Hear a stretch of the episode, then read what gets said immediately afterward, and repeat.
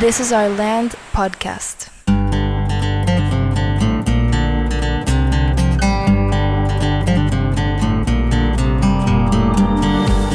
Esto es This is Our Land podcast. Estamos en el episodio 10.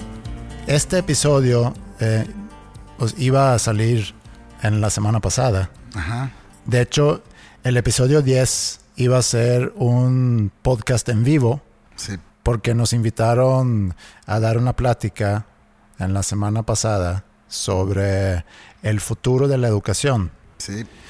Y presentamos, bueno, la plática como si fuera un podcast. Nos sentamos eh, como estamos sentados ahorita y empezamos a platicar no tanto al público, sino tú y yo, como estamos ahorita viéndonos cara a cara, eh, para probar un formato nuevo. A mí me gustó mucho y supe de algunos que vinieron que también les pareció muy interesante. Sí, yo creo que estuvo increíble. A mí me encantó el principio. Sí, con la música. canción y Sí. todo eso. Era, era, fue una muy buena experiencia. Sí, yo creo que te sacas a lo mejor un poco de onda y, y sí me gustó. En sí también me gustó mucho la plática porque a final de cuentas es nuestras conclusiones que hemos hecho en los últimos años y, y que nos llevaron a, a- a lanzar eh, todo este proyecto de Land School. Sí.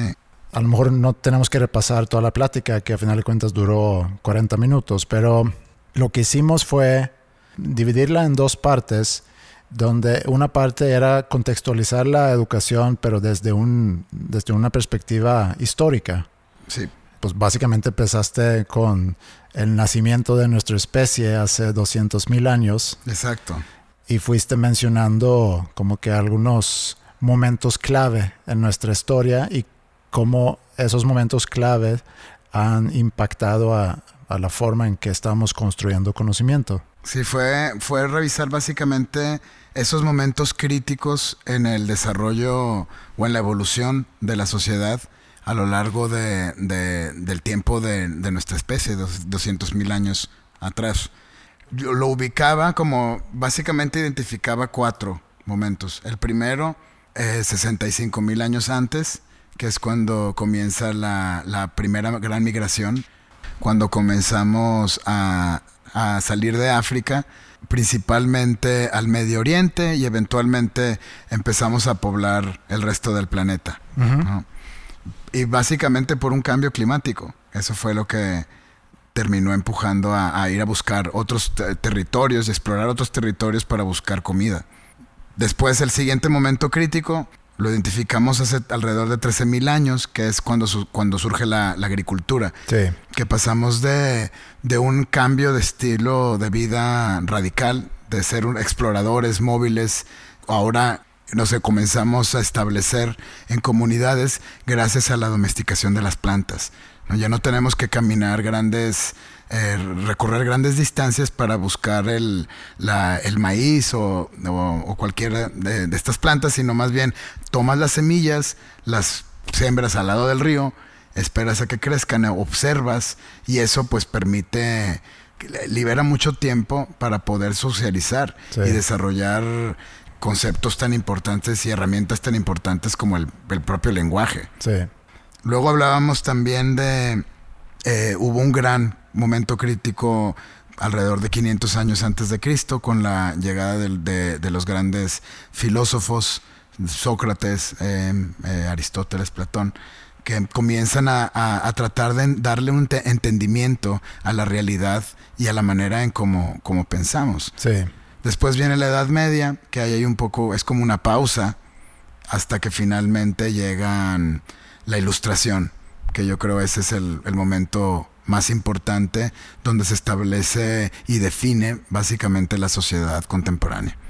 Sí, y como en algún episodio comentamos aquí, eh, primero fue mucho el construcción o la construcción del conocimiento eh, a través de, de lo empírico, de estar observando, que realmente es, bueno, desde que salimos de África fuimos aprendiendo sobre la marcha.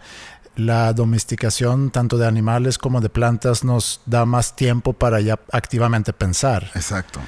Y en la ilustración, pues empezamos a, a usar más la razón, se puede decir, y surgen eventualmente el método científico y luego ya llegamos a la revolución industrial donde se puede decir que nace la escuela como hoy la conocemos. Exacto, ese es el inicio muy basado es sacar a los niños del campo, eh, llevarlos a la fábrica.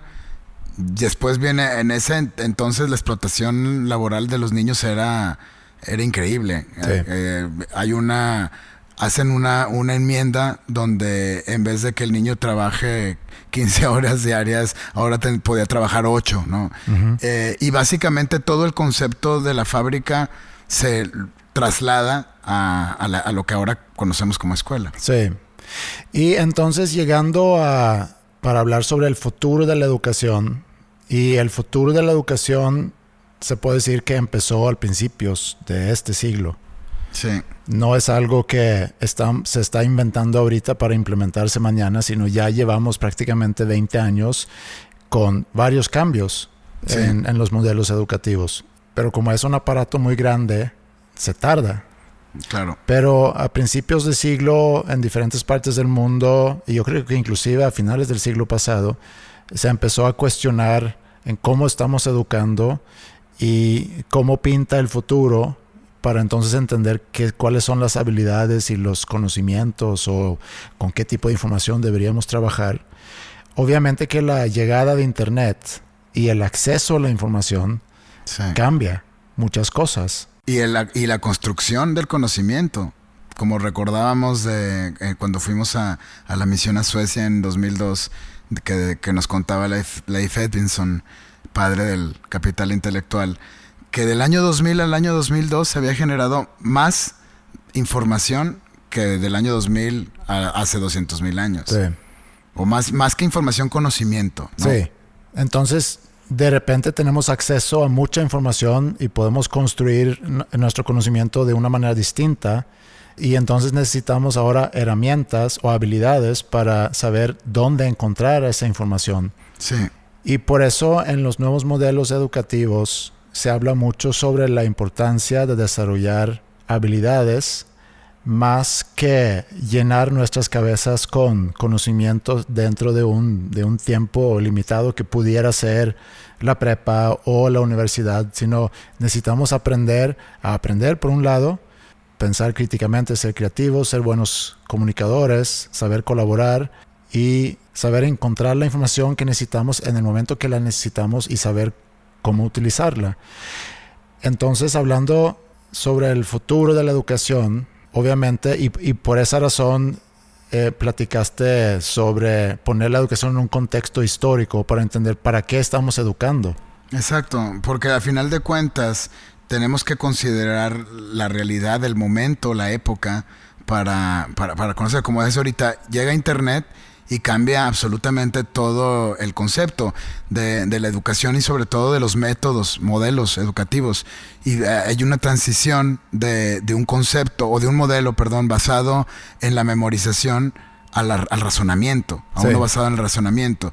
Y gran parte tiene que ver la cantidad de información, Internet, la llegada de Internet cambia dramáticamente toda la manera en cómo consumimos la información y ese conocimiento y a pesar de que estamos en, diseñando o platicando sobre las habilidades del siglo XXI, no estamos considerando la pronta llegada de la inteligencia artificial.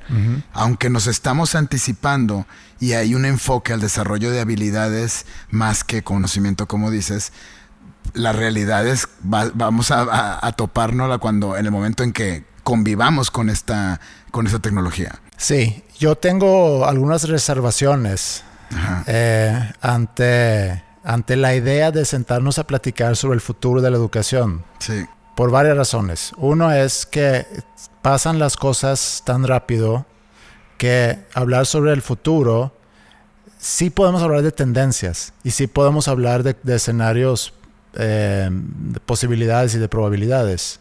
Sí.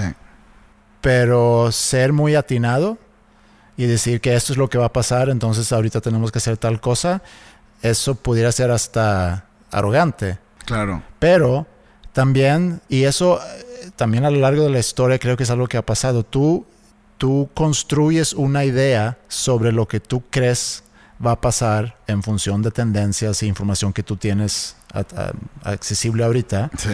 Y defines entonces y, te casas con, con, una idea o con un modelo y construyes sobre eso, pero tienes que ser muy flexible en esa construcción y constantemente estar dispuesto a, cambiarla. Y eso va muy a la mano con la idea que antes tu conocimiento o tu título de una, de una universidad pudiera durar mucho más tiempo de lo que pueda durar ahorita. Sí, claro.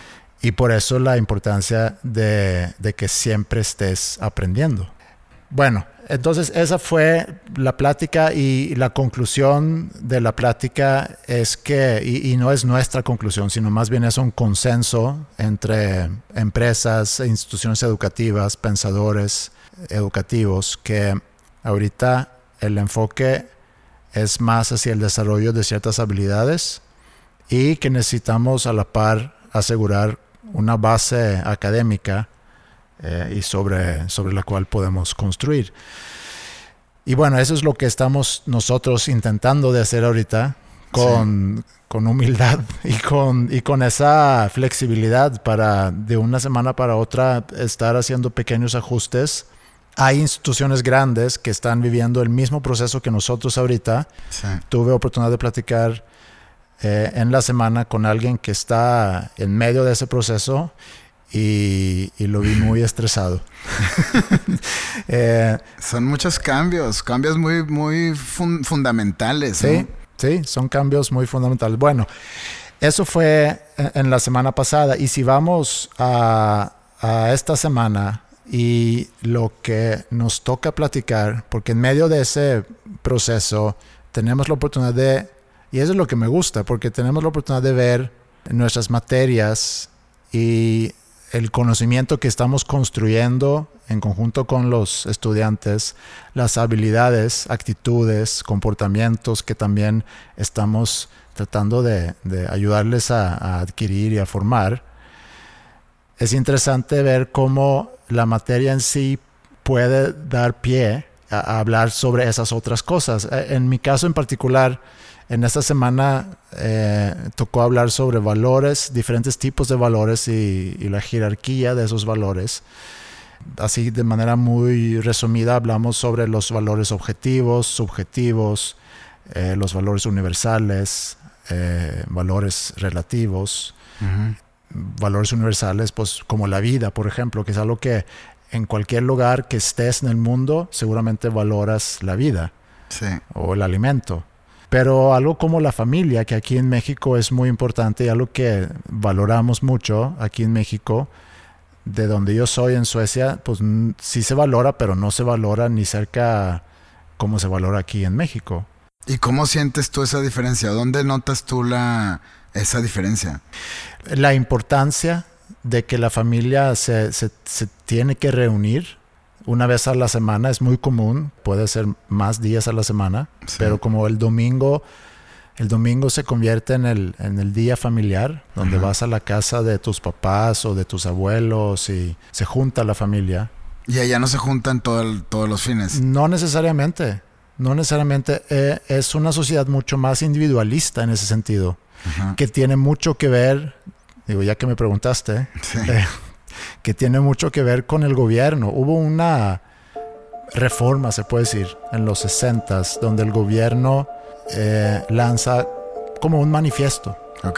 Donde el gobierno dice, yo me voy a ser responsable de, del pueblo, de la gente, para que nadie sea dependiente de otro. Por ejemplo, las mujeres. Vamos a procurar que las mujeres puedan trabajar, que ganen, o sea, que haya igualdad en, los pagos, que bueno, es un proceso que todavía se está trabajando, para que la mujer no sea dependiente de su esposo. Okay. Que pueda tomar su propia decisión de salirse de esa relación y que no sea un freno esa dependencia económica. Vamos a darles préstamos a los jóvenes y vamos a darles facilidades para que puedan salirse de sus casas a vivir en un departamento chico y estudiar a un costo no muy alto para que no sean dependientes de sus, de, sus papás. vamos a construir asilos para que la gente grande tenga un lugar donde llegar eh, cuando sean grandes, para que no dependan de sus hijos, Sí, para que nadie esté dependiendo de nadie. sí, Que por un lado, pues yo veo ciertas ventajas en un modelo así, pero lo que terminas haciendo es rompiendo por completo esa estructura de la familia. sí, Y dado que eso fue hace 50, 60 años, bueno, 50 años más bien, pues ya es algo que ha logrado permear en la cultura y por eso se nota mucho la diferencia entre la importancia de la familia en Suecia eh, versus México. ya, sí, Y bueno, eso es un ejemplo de, de los valores relativos. Hice un ejercicio con ellos para regresar a lo, lo- lo que te decía de cómo el proceso formativo en sí se liga de repente con las materias sin que te das cuenta, porque hablamos sobre los valores que para nosotros son importantes. sí, Y salen los valores típicos, la responsabilidad, el respeto, la honestidad. Y entonces les pedí explicarme por qué son importantes esos valores para ellos y Sí. cómo se manifiestan. qué bien. Y dan muy buenas explicaciones. Como que decían, Por ejemplo, la responsabilidad eh, de que tú te tienes que ser responsable de tus actos. Tienes que entender que hay consecuencias, que una acción tuya tiene una consecuencia. El respeto, el, el escuchar a quien está hablando. Todos, todos nos merecemos el respeto, pero a la vez todos tenemos que ganarnos el respeto y que no es necesariamente lo mismo. Y ah, platicamos sobre las diferentes formas para ganarse el, el respeto. "Mm, qué bien. Y lo que es interesante es que, hablando de responsabilidad, que uno de ellos llegó bien tarde a esa clase y su ejemplo de, de- su ejemplo de valor fue responsabilidad, lo cual a mí se me hizo muy cómico. Sí, Y entonces pudimos platicar sobre lo fácil que es decir algo o tener un concepto y lo difícil que es vivirlo claro. y mostrarlo y realmente evidenciar que este valor para ti es muy importante, evidenciarlo a través de tus acciones. Sí, sí, sí. Y la responsabilidad es otra cosa. Eh, es algo que tenemos que trabajar mucho con ellos. Y con- yo creo que cualquier estudiante en cualquier institución en cualquier escuela tiene que aprender la responsabilidad Sí, que es parte también de un adolescente de madurar y de hacerse adulto, es que conforme vayas creciendo, más responsabilidades vas adquiriendo. claro. Entonces estuvo, estuvo interesante. El- la misma materia se prestó para platicar sobre el día a día, qué es lo que está pasando en la escuela Ajá. y qué es lo que ellos muestran a través de sus conductas, comportamientos y sus hábitos o sus a veces falta de hábitos Sí, de estudio, etcétera. Entonces, sí, estuvo padre. ¿A ti qué te tocó ver en la semana? En la semana continuamos con, con la idea de, de construir conocimiento, de cómo todas estas ideas y esta, con, eh, esta información que fuimos juntando, observando, experimentando, luego después con el método científico en, durante la revolución, bueno, durante la ilustración, la revolución científica e industrial. Em, todos estos planteamientos que se establecen durante la ilustración sobre cómo deberíamos de organizarnos como sociedad, em, después de la revolución industrial o durante, empiezan a surgir las primeras eh, teorías eh, contemporáneas, las, las primeras teorías sociales contemporáneas que conocemos ahora, que me parece de lo más interesante. Eh, realmente la intención es básicamente estudiar la sociedad y es justo lo que acabas de, de- de explicar con, en- con la diferencia de México y Suecia, de cómo un enfoque individualista de proteger a la persona, de, de independizarla, de que no tenga que depender de nadie para poder explorar y buscar esas libertades y la felicidad y todo esto, tiene un impacto en, el, colectivo y en la ideología, digamos, del país. Y en, y en ese sentido surgen cuatro, básicamente son cuatro teorías de que la intención es tratar de entender cómo funcionamos mejor, cómo funcionamos y cómo podríamos funcionar mejor como sociedad. El primer acercamiento lo hace Karl Marx y Friedrich Engels a través de el, llaman el materialismo histórico, que básicamente la intención es percibir los cambios históricos culturales a lo largo de, las diferentes épocas para entender de cómo, cómo llegamos a este momento. ¿no? Ellos hablan de, hay momentos donde surgen transformaciones sociales y vienen marcadas básicamente por dos factores esenciales. Los modos de producción, es decir, cómo generamos ingresos, recursos y eh, por otro lado la, lucha de clases. Me parece como un acercamiento muy importante que se parece mucho al con el que empezamos de analizar un poco de dónde venimos, no ponerlo en un contexto histórico para poder entender por qué estamos acá. Ellos dicen que las principal el principal problema es, es este, la lucha de clases y la manera en cómo producimos. Y, y, hay, hay muchas consecuencias que les dan la razón. Sí, digo, toda esa teoría, se puede decir, que luego se convierte en comunismo, porque es algo que adopta toda la Unión Soviética, toda la revolución de, liderado por Lenin en 1917, es retomando todas las ideas de, de Marx. Sí que surge como consecuencia de toda la revolución industrial. Exacto. Donde hay capital de unas cuantas personas que construyen la industria, emplean a la gente y como buenos capitalistas, generando lo más que puedan en cuanto a riqueza ah, de regreso a los dueños. Ahora, ahí también se parten, si vamos a simplificarlo, se parten en dos ideas o dos teorías, que es lo que estamos eh, construyendo en conjunto, también se debería de repartir. O sea, ¿qué es más importante? ¿Mano de obra o, esa capital que permitió que, que, pudieras que, pudiera existir, que pudiera trabajar? Y por otro lado, el enfoque capitalista que dice el que pone el capital, el que es dueño de la operación, el que hace posible que exista esa, ese trabajo, tiene el derecho a, generar más riqueza de regreso. Eso es ya muy, muy, muy simplificado, pero, pero sí. Sí, claro, y es eso. Y el cuestionamiento de ellos es, eso no es justo, porque un esquema así lo único que va a hacer es segmentar a la sociedad, fomentar eh, la desigualdad económica, el malestar social y eventualmente, como dice esa lucha de clases, pues no hay otro fin más que la revolución. Bueno, y así fue. Por eso, por eso hubo revolución en, en Rusia. En... Sí, y realmente en, en, pues en mucho, por ejemplo, la revolución francesa surge exactamente de lo mismo. Ahí no teníamos capitalistas como conocemos ahora, sino era la misma estructura feudal donde tienes el rey y a, a, los nobles, digamos, sirviéndose de, de, la mayoría campesina.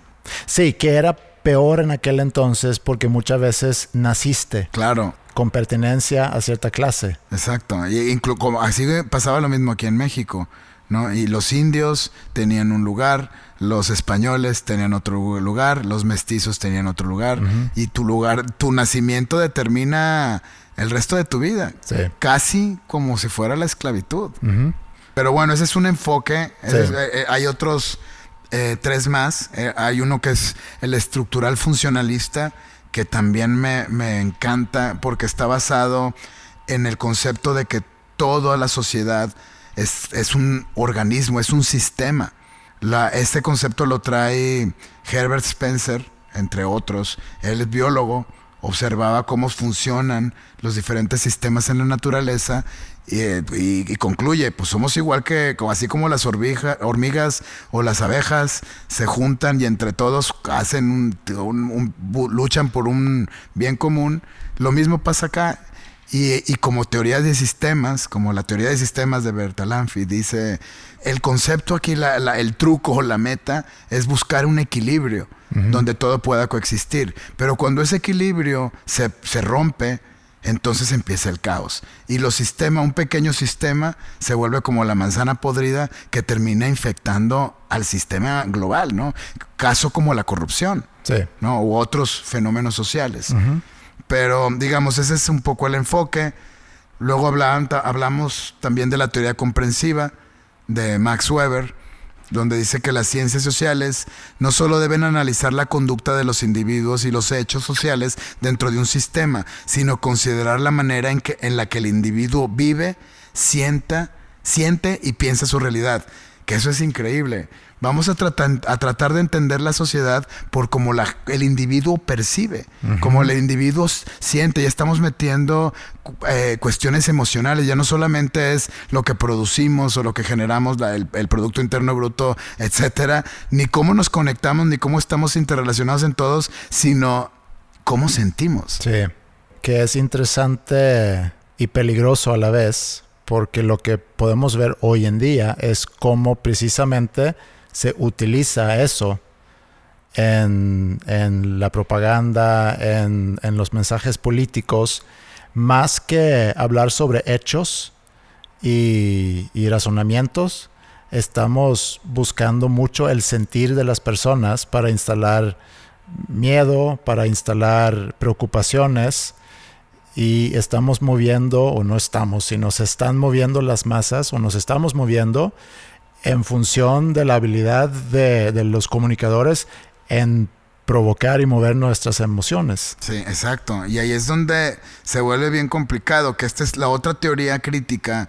La teoría, la cuarta teoría que, comenzamos a ver porque ni siquiera terminamos es la teoría crítica que, que, surge en la escuela de Frankfurt y habla justamente de esto, de cómo hay un poder retoma de alguna manera el concepto de, Engels y Marx de la estructura y la superestructura, donde la estructura es, ahí sucede todos estos los modos de producción y este, donde coexistimos todos, digamos, la, gente normal, y luego existe una superestructura donde están los grandes capitales, donde están también la, parte de las religiones y sobre todo los medios.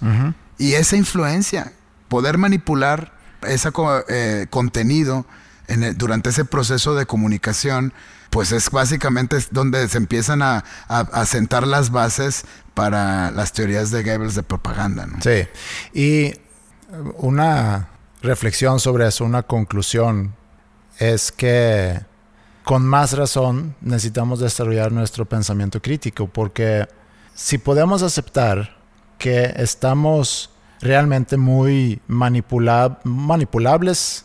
Iba a decir manipulados, pero manipulables también somos manipulables. Y constantemente nos tratan de manipular. Y si aceptamos que esa estructura y esa superestructura efectivamente existen, hay unas cuantas personas o grupos a nivel mundial que controla pues casi que todo lo que está pasando Sí, y lo veíamos, como comenta Slavoj Žižek, el filósofo, como que su gran tema es entender cómo interpretamos, cómo la, o más bien cómo la sociedad es interpretada a través de la cultura popular. Por ejemplo, a través del cine. En el cine las películas que se aprueban pues cumplen una agenda. ¿No? Eh, los medios que, que, elegimos pues también tienen una agenda en general, ¿no? Hay, ya sea de una corriente u otra corriente, todo el mundo trata o tendemos a tratar de convencer al otro, ¿no? Y nos alejamos de, ese entendimiento y de, ese pensamiento crítico. Sí. Y bueno, eso a, a, lo mejor es un, es un brinco muy abrupto, pero me lleva a, lo que me toca ver en la próxima semana, que, quizá tiene más que ver con lo que vimos en esta semana que con esas estructuras sociales, aunque una actividad que les encargué, que todavía no he revisado, pero les encargué una actividad hablando precisamente sobre los valores, se puede alegar o se puede decir que hay un deterioro social, deterioro en la sociedad por falta de valores. Y si estás de acuerdo, dime por falta de cuáles valores y cómo se manifiesta. Y si no estás de acuerdo, argumenta el, cuáles son los valores que podemos ver y, que habla sobre que no existe un deterioro en la sociedad. Eso nos va a llevar a la próxima semana donde vamos a hablar sobre, sobre virtudes. En esa materia de la ética vemos diferentes temas como juicios morales, el problema ético, que es precisamente el que decir una cosa y hacer otra, las decisiones que tomamos y la congruencia, que la congruencia en sí fue algo que platicamos hace un par de semanas entre pensamiento y acción, ¿no? Y todos esos temas explican diferentes aspectos sobre el actuar humano, sobre la libertad que tenemos y la responsabilidad que, que tenemos o que tenemos, pero que no siempre mostramos. Sí. Y hablé también con ellos sobre la libertad y el concepto de la libertad. Y para algunos es poder hacer lo que quieran. Irse a dormir cuando quieran, hacer o no hacer su tarea. y entonces les, digo, pues eso es un mal concepto de la libertad. Claro. Tú tienes la libertad de pensar y de tomar decisiones. Y entonces tu actuar y tu- las decisiones que tú tomas en gran medida te definen como persona. Sí. Tus palabras dicen mucho sobre ti y tus acciones y tus decisiones hablan mucho sobre quién eres. Sí, qué padre. Y entonces para llegar a, a lo, de, lo de las virtudes, porque un acto que se repite muchas veces o a lo largo del tiempo se convierte en un hábito. Ajá. Y hoy hablé con ellos sobre los hábitos y los hábitos de estudio. Ajá. Eh, y obviamente que los hábitos pueden ser buenos o malos, pero cuando los hábitos tienen que ver con el bien moral, se conocen como virtudes. Y la capacidad que tienen las personas de alguna forma actuar de la mejor manera posible. Y tú hace relativamente poco empezaste a leer sobre, sobre los estoicos. Ajá. Se puede decir una rama de la, de la filosofía, el estoicismo Sí. que hablan mucho sobre, sobre esas virtudes o ciertas virtudes que Sí. para ellos son muy importantes. Y sé que hace poco alguien te preguntó sobre tus creencias y Sí. si crees en Dios, etcétera, y hiciste referencia a los estoicos, que me gustó mucho. Me preguntaban, ¿crees en Dios? Esa fue la gran pregunta. Yo le decía, es que es, es un concepto muy, es una pregunta muy difícil de contestar, porque lo puedes ver desde el concepto de logos, como el todo que hay, cómo se define, pero también puedes verlo un poco más como lo- la interpretación que le dan las distintas religiones. En ese sentido no, no creo en, ese, en esa interpretación.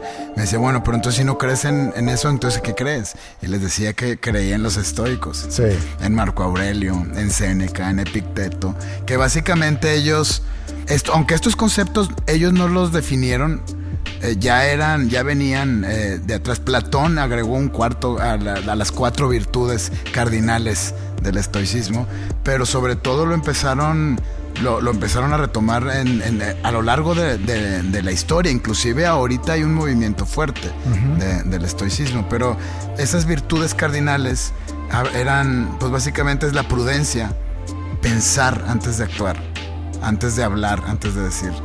La justicia, que esa es la base, yo creo, de, de la, de la convivencia humana, ¿no?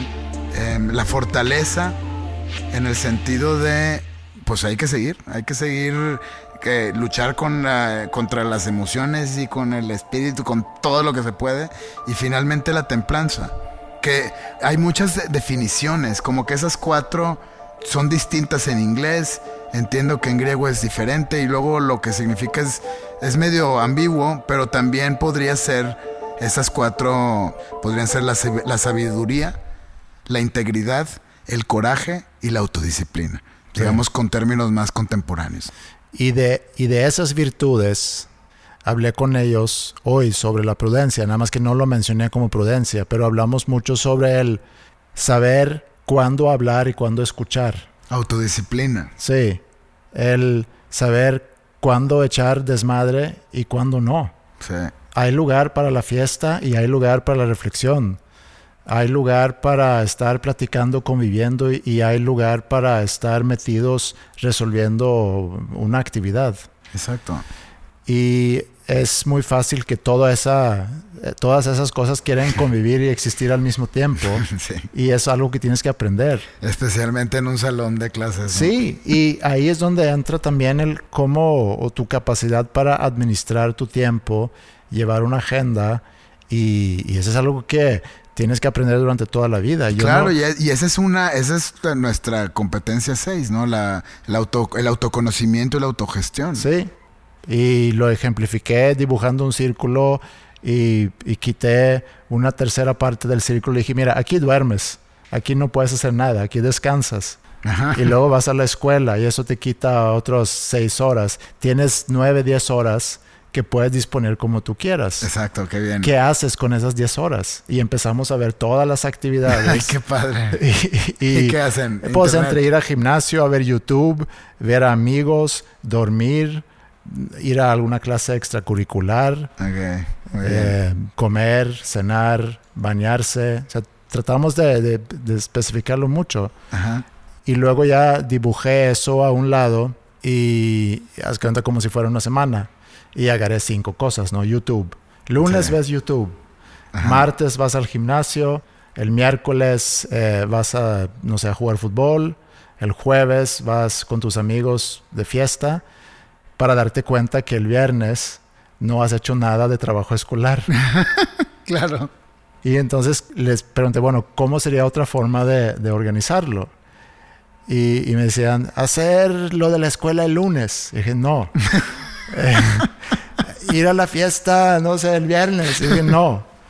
Y entonces le dije, divide cada día Ajá. en, en más, en más partes. Puedes ver YouTube todos los días, Menos. Pero menos.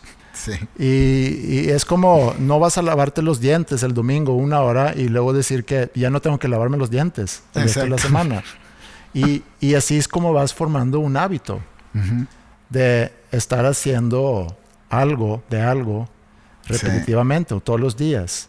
Y si Eh, sí. batallas, hazlo 15 minutos. Es como cuando empiezas a hacer ejercicio. No vas a ir al gimnasio primer día tres horas. Claro. No vas a salir a correr 10 kilómetros. sí. Corre un kilómetro, a ver cómo te sientes y luego ya lo vas. Pero es el crear un hábito y obviamente que es un proceso. Es un proceso y es increíble verlo, en- porque te, te acuerdas cómo eras tú en esa época y realmente es que no, no- como que no, te, no en ningún momento te enseñan. Nadie te decía eso, nadie. ¿no? Como que de repente te va cayendo el 20, ok, divido mi día en momentos y hago diferentes cosas. Pues un poco como el horario de la escuela, Sí. pero, pero haz de cuenta que es el horario de la escuela y se acaba, ya después es tiempo libre y casi que es lo que sea y, Sí, y se vuelve bien improductivo. sí. Y les pregunté, bueno, ese orden que ya hicimos de que todos los días haces algo de trabajo escolar, por ejemplo, ¿qué, qué piensan de eso? Y alguien dijo, me da ansiedad. y le dije, pues imagínate el no hacer nada y llegar el viernes. O sea, tu ansiedad se va a multiplicar Pues por claro, 10. Sí, claro, me dice, claro. sí, estoy de acuerdo. Qué padre, ese Sí. es como, como en School of Rock el, el niño que decía, es que si me pones metrónomo me distrae. si me pones orden, me distraigo. Sí, está padre, es un proceso y está, eh, sí, es, es muy divertido y seguimos aprendiendo. Eh, este episodio yo creo que va a ser más largo que los anteriores, pero así lo dejamos, vale la pena. Sí, yo creo que cada vez más emocionados. Yo esta semana terminé muy emocionado. Sí, La, la- la visita que tuvimos de, la, de una de las escuelas, creo que la relación que vamos construyendo con los estudiantes y sobre todo la relación que, hemos, que estamos construyendo con los maestros. sí, Me encanta la, la actitud, la, el compromiso, el estar todos enfocados y revisar caso por caso y cómo le hacemos. Eso es, de eso se trata la vida. sí. Hay mucha pasión Mucha y pasión. logramos juntar un equipo con mucha pasión. Tenemos un grupo en WhatsApp que, digo, podemos decir lo que queramos sobre los grupos de WhatsApp, pero es un grupo que es muy activo Sí. y, y hablando sobre cómo cada vez hacer las cosas mejor, cómo atender focos rojos, casos que necesitan. Y, y ahorita todo ese cariño, ¿no? Sí. ahorita eh, la última, los últimos mensajes, ese cariño que va surgiendo con los estudiantes. Sí. ¿no? Hay que... El cuestionamiento de que si nos irán a invitar a sus bodas. Sí, y yo creo que yo creo que puede ser que sí, pero pero eh, mientras Mientras sean unos buenos hombres y mujeres cuando lleguen al día de su boda, ya sí, estamos más es que suficiente listos. y que y que se acuerden de nosotros Exacto. como partes importantes de ese proceso. Sí, bien. Bueno, pues entonces yo creo que aquí nos vemos en una semana más para seguir platicando sobre sobre este proceso. Muy bien. Me parece muy bien. Nos vemos.